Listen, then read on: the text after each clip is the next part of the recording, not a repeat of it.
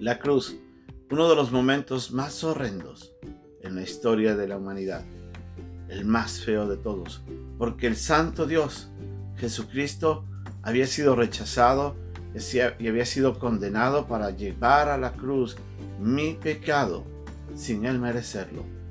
En el pasaje de día vamos a hacer una pequeña recopilación de algunos eventos que sucedieron y cómo eso apuntaba a nuestra redención. Así es que acompáñeme, aprendamos juntos en este día un poco y reflexionemos en cuanto a la obra de nuestro Señor Jesucristo, ese día en el que dio su vida por nosotros. Es nuestra lección de hoy día en un momento con Dios.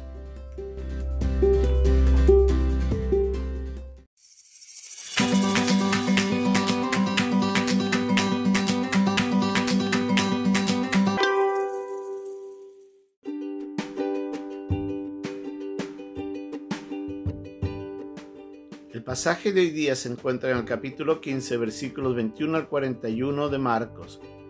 Y obligaron a uno que pasaba, Simón de Sirene, padre de Alejandro y de Rufo, que venía del campo, a que le llevase la cruz.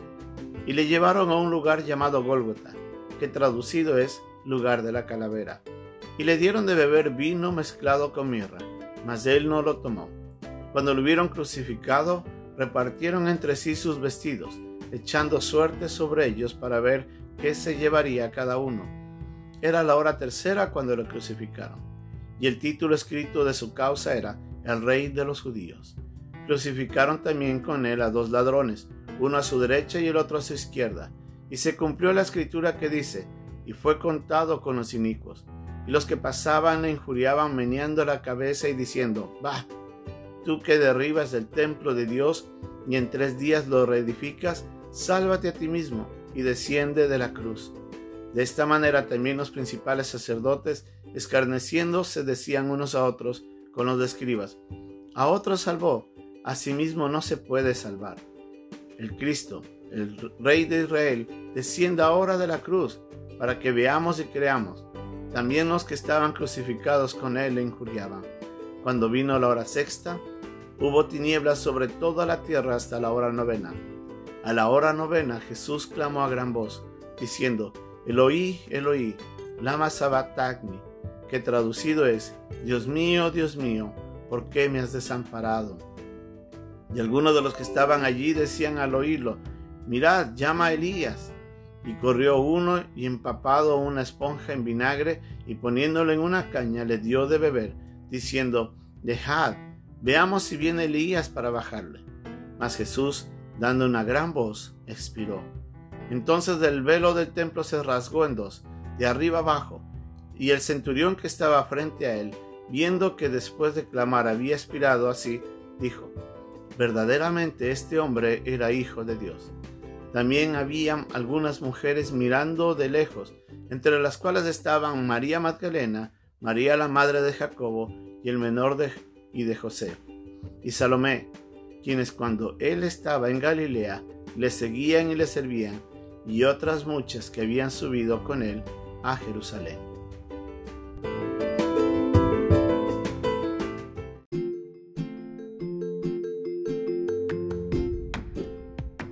Había llegado el momento. Los soldados habían entregado a Jesucristo después de haber sido azotado, le entrega a Pilato y Pilato le entrega en manos de, de los perversos enemigos. Obviamente estos no esperaban el momento. Querían ver crucificado al Señor Jesucristo. Caminando hacia el Gólgota fue ayudado para llevar la pesada cruz puesto que había pasado toda la noche enfrentando un gran dolor.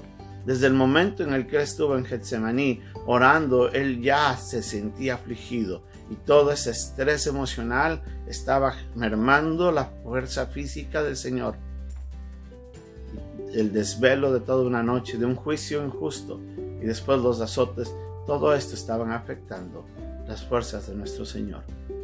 Cuando llega al Gólgota es despojado de sus vestidos, es clavado en la cruz y después colgado, sintiendo el peso y el dolor en ese instante de los clavos que desgarraban a su cuerpo.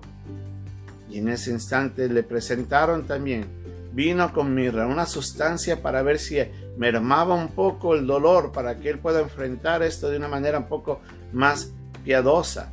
Pero la verdad es que él tenía que enfrentarlo tal cual, su cuerpo tenía que resistirlo, porque él estaba llevando nuestro pecado. El rey de los judíos fue contado entre los inicuos, como nos dice ahí en Marcos.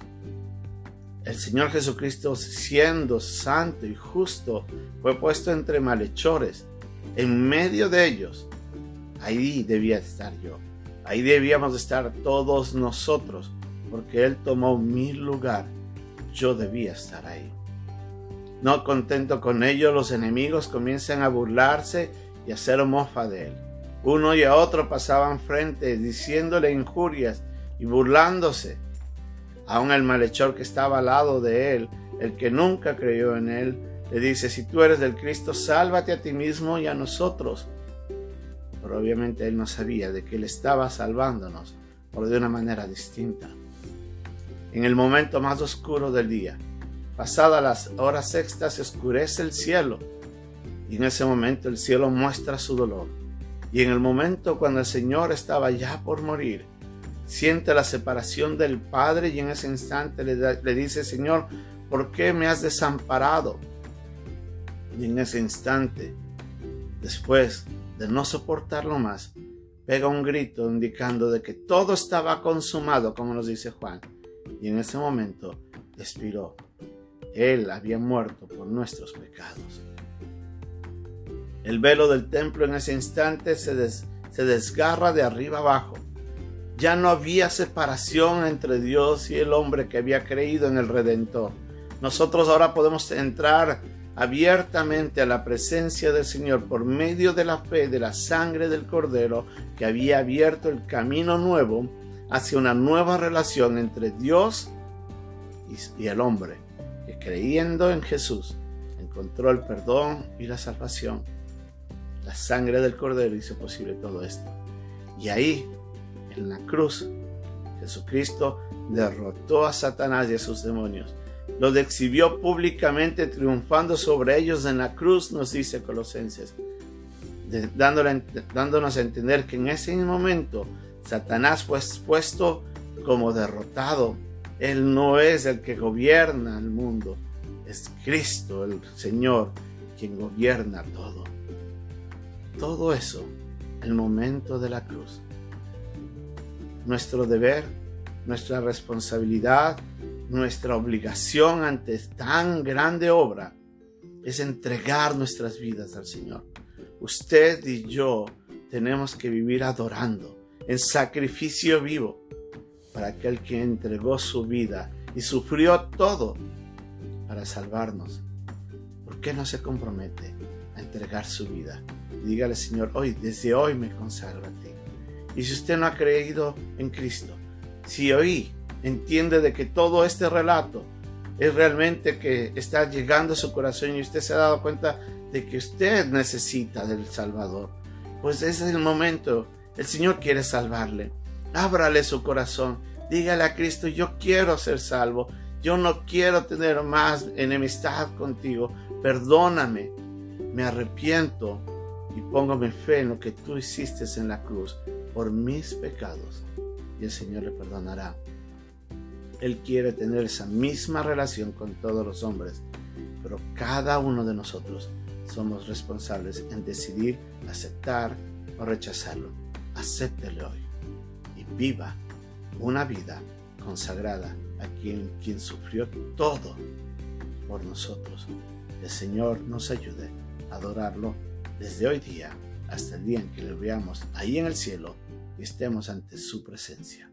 Bendiciones.